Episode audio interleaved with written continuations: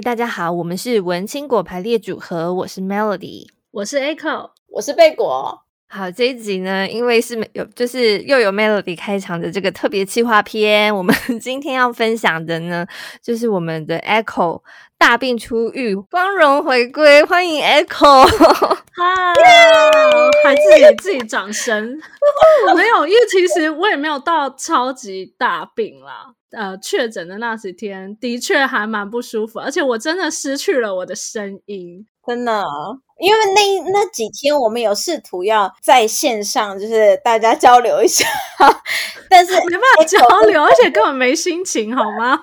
对，Echo 本人就是一个非常安静，然后讲话就会开始咳嗽的一个状态，根本就讲不完一句话，真的，觉得很可怜，好像赶快要赶快放他走。对，这是史上最有效率的一次。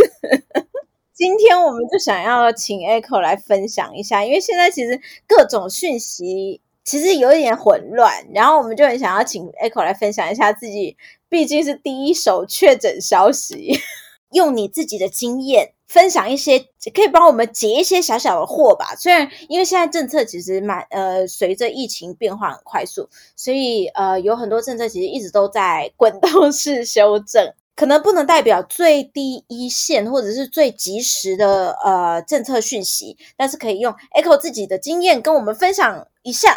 如果你是一个确诊的人，或者你家里有人确诊的话，你应该要怎么处理，或者是你有哪些事情必须要先注意？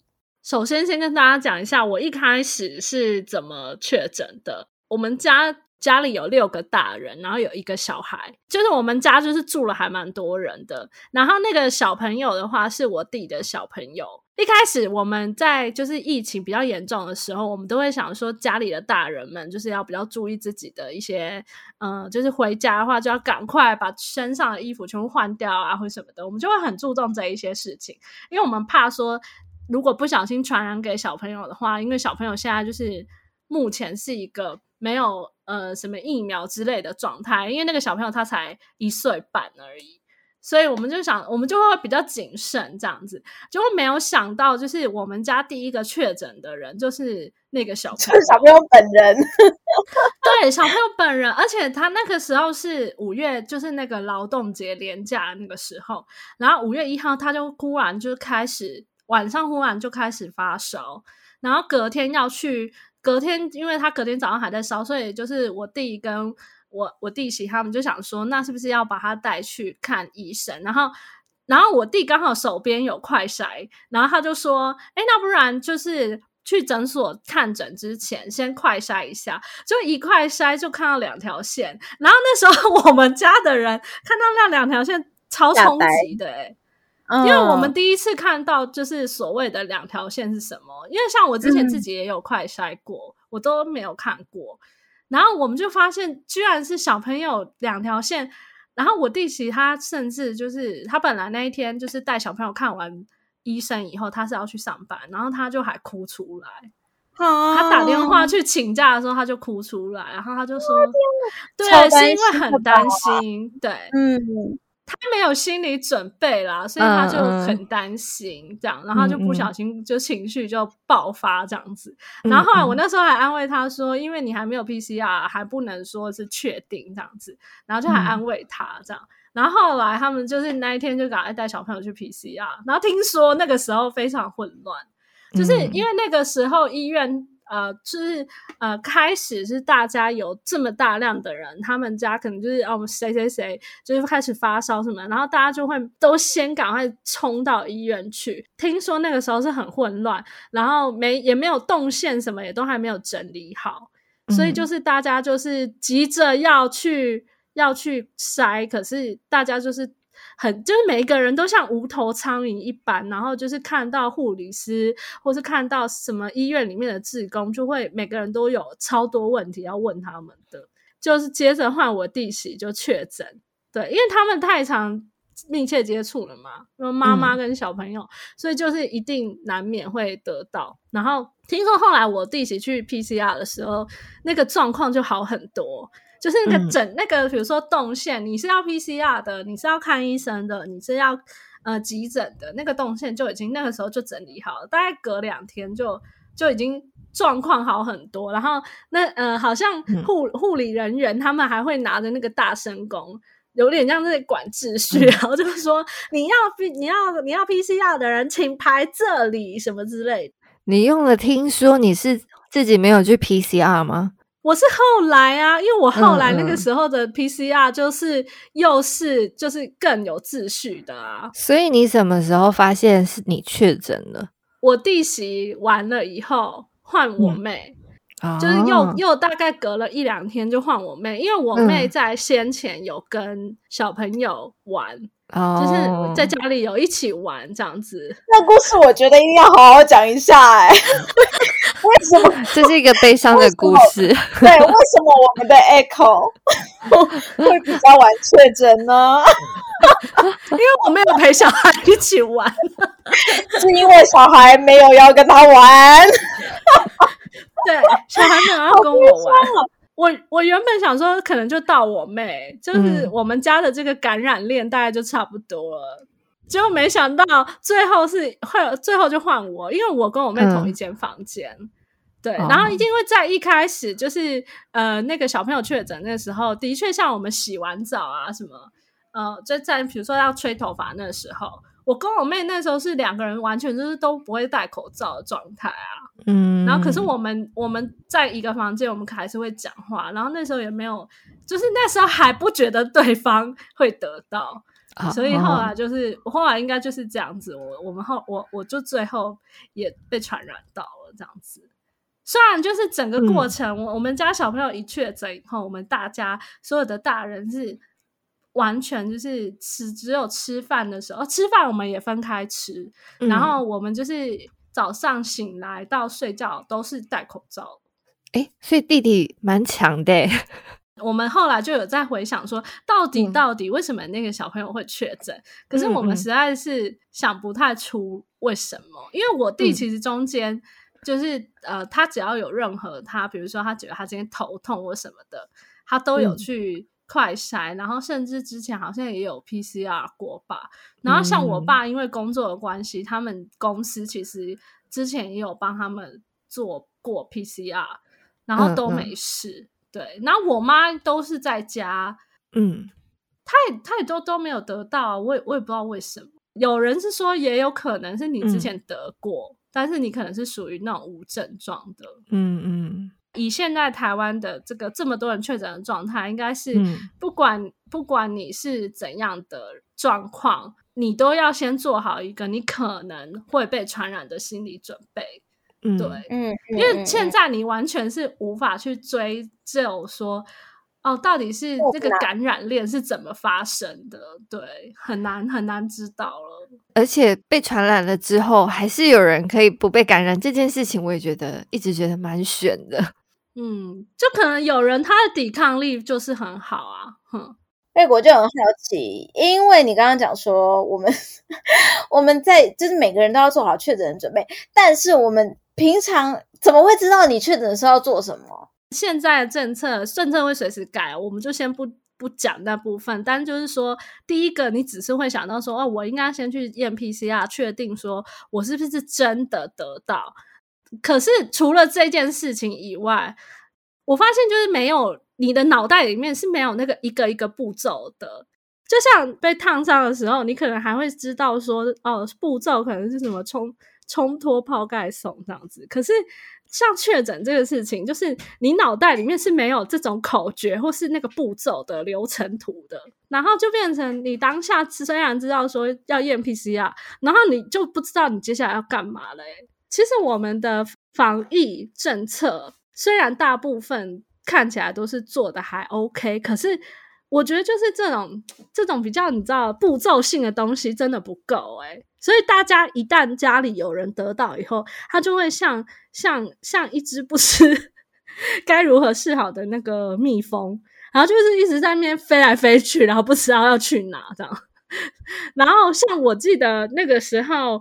我家里的人就一直在打很多种电话，比方说他可能会想要打卫生所的电话，或是有人就会打一九二二。可是在我那个时候，五月初的时候，那些电话你所有可以打的那种电话都是占线中，你怎么打都打不进去。就是其实打进去的人，他其实也只是想问说，那我现在我应该是要呃从现在开始七天不能出去吗？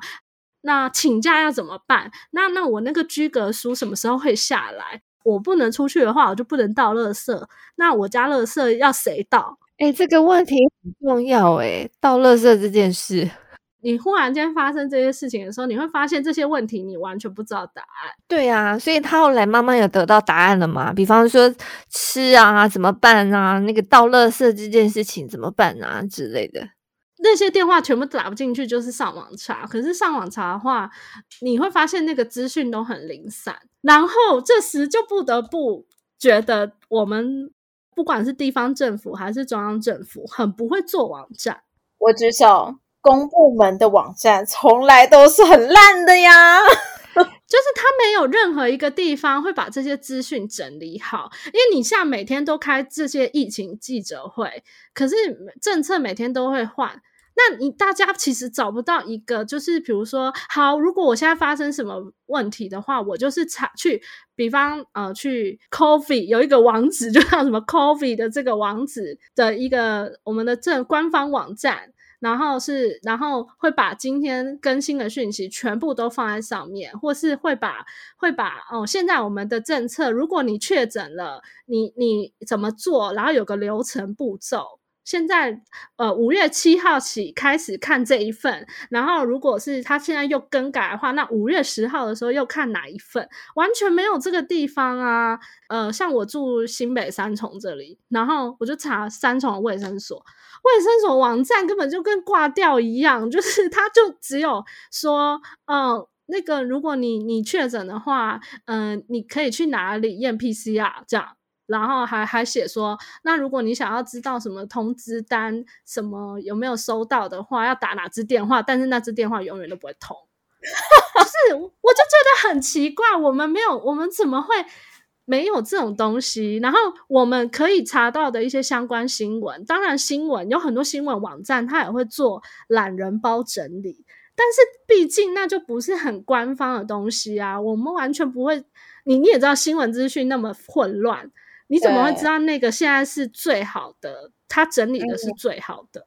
嗯嗯嗯嗯。然后一般民众在那个这么紧急的时候，还要去判断他的这个资讯来源是不是正确，根本就做不到啊。那后来，后来你们确就是你们家人其实确诊的时间算是在一周之内，对不对？嗯，对对对。那你们那你们确诊之后？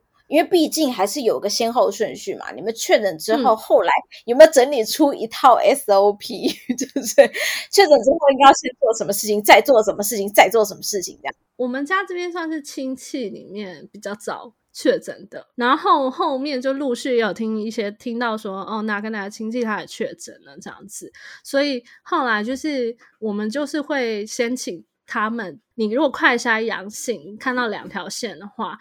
就是你就是先上网去预约要做 PCR，可是通常比如说你今天验到两条，你可能只能预约隔天的了。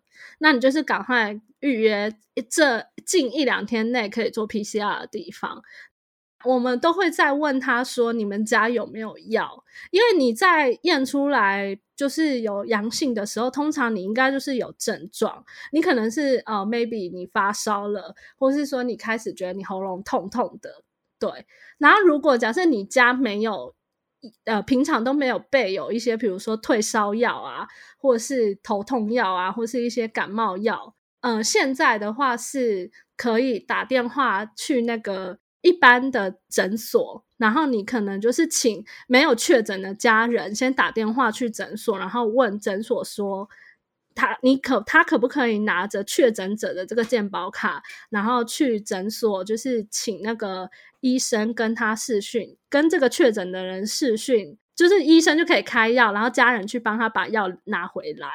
一件事情是他能不能视讯看诊，另外一件事情是他有没有药，对不对？对。我们就是要先让那个症状缓下来。所以如果你手边有一些，比如说止咳的药，你可以先吃。但是如果你你你担心的话，你你当然就是比如说你还是觉得你想要看过医生，再再请医生开合适你的药，那就可以用那个视讯看诊的方式，然后请没有确诊的亲友们帮你去把药拿回来。个没有确诊的亲友是可以出门的，但也不是啊。你要去做 PCR，其实你就要出门了，对不对？对，去做 PCR 你就要出门，对不对？那你就只能自己骑车、自己开车，或是你自己走路过去。现在没有像之前那么严格啦，好像是如果像你们家如果是小朋友确诊，你也不可能叫他自己一个人 走路 去啊，所以就是一定有有有那种。需要有人陪他的是可以的啦，但我知道小朋友如果确诊或者是小朋友需要隔离，就是一定要附带一个保护人，他们是要被绑在一起的。那我有疑问，就是你们像你们是全家确诊，诶，也不能算是全家确诊，就是大家要不然就是确诊，要不然就是因为毕竟是住在一起，所以就必须要居隔。那以前的话，政府还会给小礼包，就是那隔离隔离那个叫什么盒子吧，防疫防疫的盒，对，防疫箱之类的，对对，然后里面可能会有一些比较基础的一些用品，可是现在都没有啦。那你们是怎么处理的？因为还好，我觉得我们身处在一个外送很方便的时代，所以一开始真的不能买。就是像我们家，如果你你你你是家里有人得到的话，那个时候是要三加四啊，就是你要在家里先隔离三天这样子。然后，所以像那时候就不能出去买菜。呃，我我姑姑她是有帮我们买一些菜过来，对，她有打电话问我们说我们需要什么。就放在门口，然后无接触运送。对对对对对对，然后我们就请他放门口，然后他走以后我们再拿。嗯嗯嗯嗯，对。然后如果真的没有亲友可以帮我们买的话，我们就是先上上那个外送网站看，就是有没有一些比较是我们可以方便煮的菜，然后先买回来这样子。然后就是先撑过个至少三天这样。我想要分享一个题外的经验，就是关于这个无接触的这个 外送。上一次呢，我因为就是订了这个外送嘛，然后，然后我就第一次选了放在门口无接触这个选项，第一次，因为我以前都觉得没什么吧，就是反正就是我见了面，然后可对啊，拿一下而已，或者是楼下有警卫什么之类的。然后呢，嗯、这个餐。就是我们那个时候，我中午工作，所以我都没有仔细看他到底送来了没。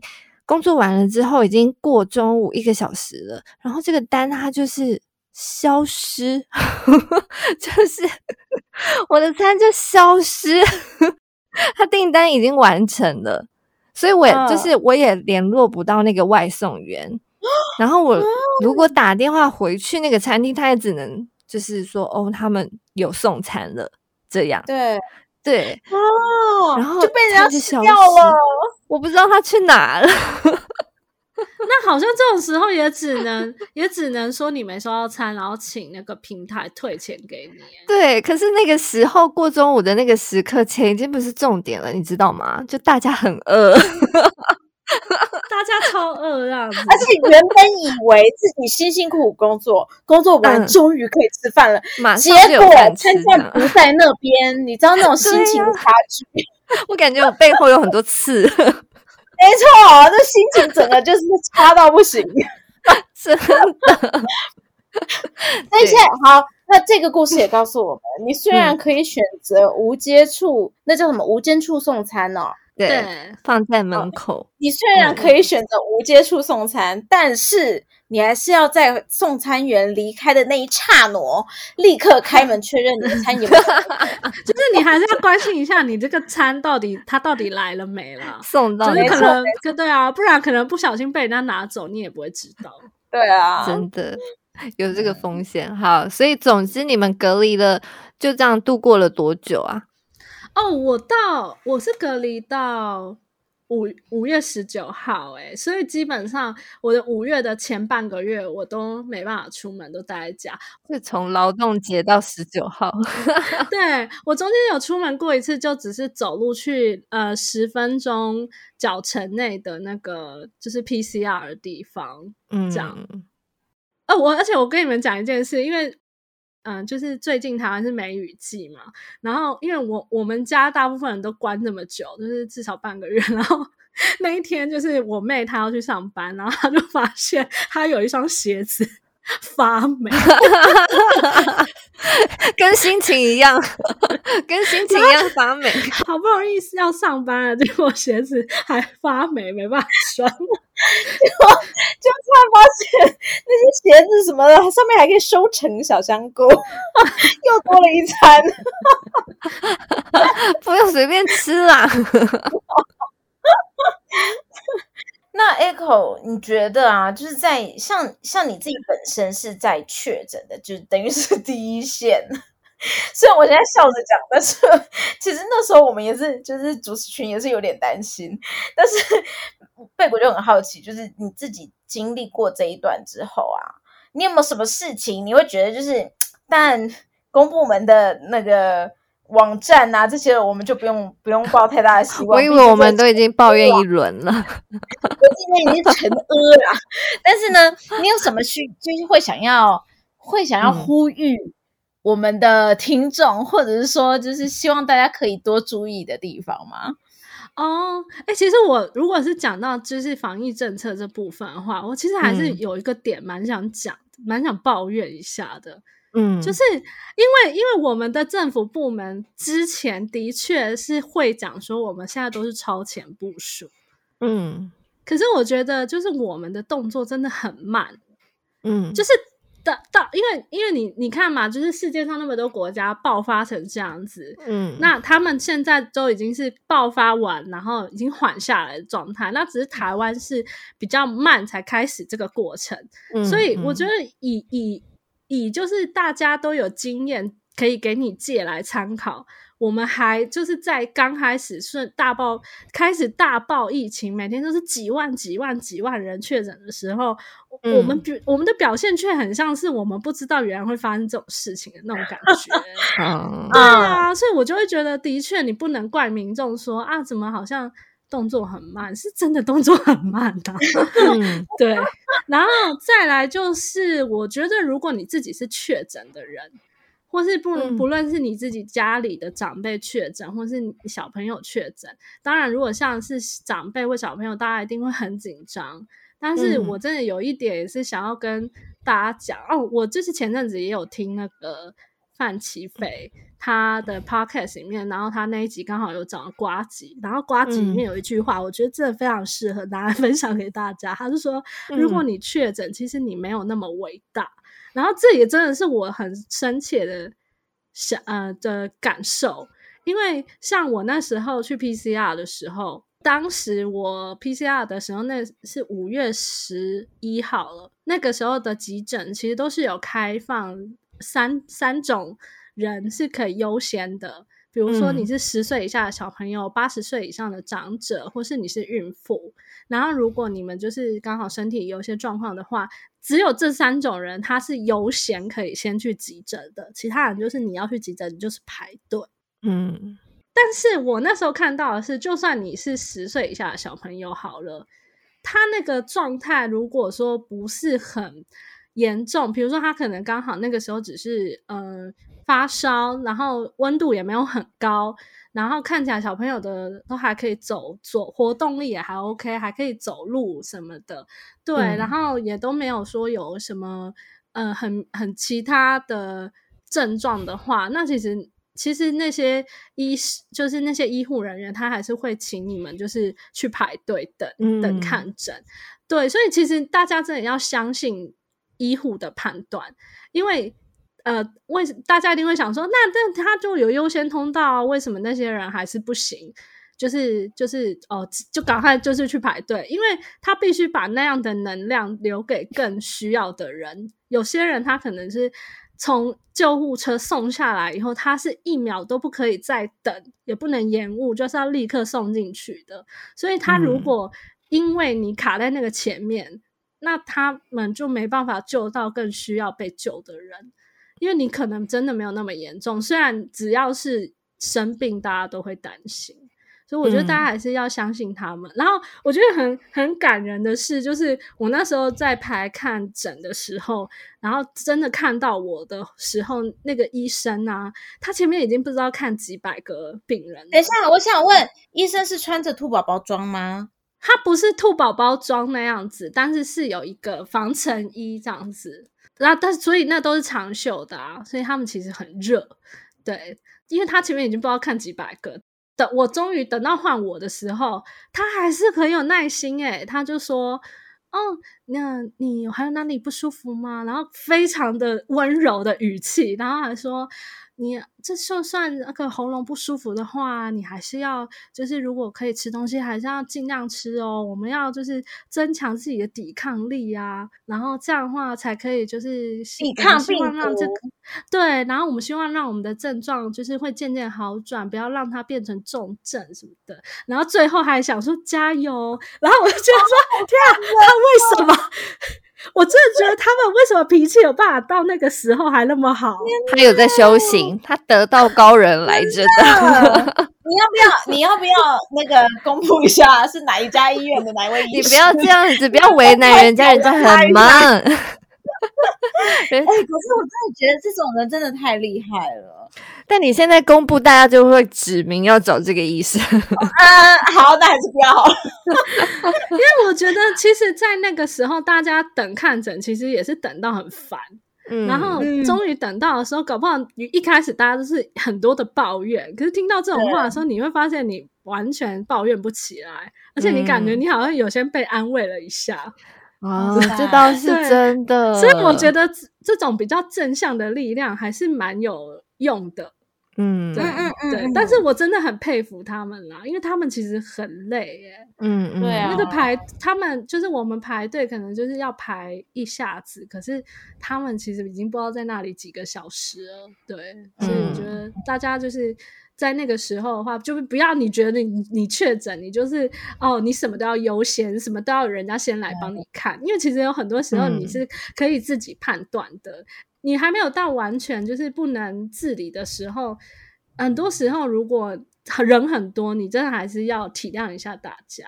嗯，其实贝果觉得有一件事情倒是这次呃，因为大确诊而让大家应该要去思考的一件事情是，嗯，我们。太习惯依赖大医院，其实所有的医疗体系都是有一个系统的。嗯、如果你一般身体有问题，你应该先去找你们的家医，就是透过家呃诊所家医体系，然后先去确定你的状况之后，再看是不是需要后送或者需不需要往大医院，呃，就是有点像是转送大医院。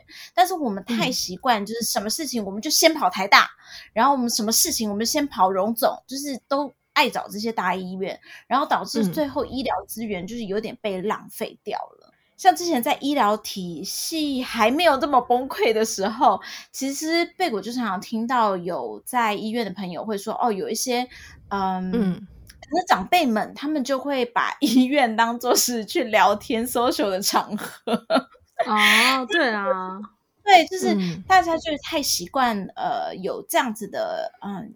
能说滥用医疗资源吗？可能也不能讲的这么严重，但是可能就是在观念上面，其实可能真的需要去做一些调整。嗯，像 Echo 上次也有提到说在，在呃现在已经这么紧紧的医疗资源下面，还有人就是 经痛还要跑急诊，这个、哦、对，我就觉得、哦、可以跟大家分享一下，就是那个时候我正在排那个，就是我要看诊拿药嘛，嗯、然后那个时候排看诊拿药的人全部、嗯、应该说。应该说只有一两个不是吧，一两个不是快筛阳，嗯、但是几乎全部都是快筛阳。然后我就在排队的过程中，嗯、那个时候我排队，其实我咳嗽咳得很厉害，然后我就是在这个一直在那边酷酷扫的时候，然后我突然看到有一个年轻的男生，一一对情侣，然后他就他就冲到急诊室这边，然后他就先跟急诊室那边的医生说，哦，他女朋友经痛很严重，但是他刚刚在家里快筛是阴性，那不晓得说有没有办法先看他，然后那个。医那个医生就说，先请他来这边，他帮他量个血压，然后看一下基基本的状况。然后后来看完以后，嗯、他其实没有什么症，没有什么问题，但他就是真的是经痛很严重，他可能站都站不直的那一种。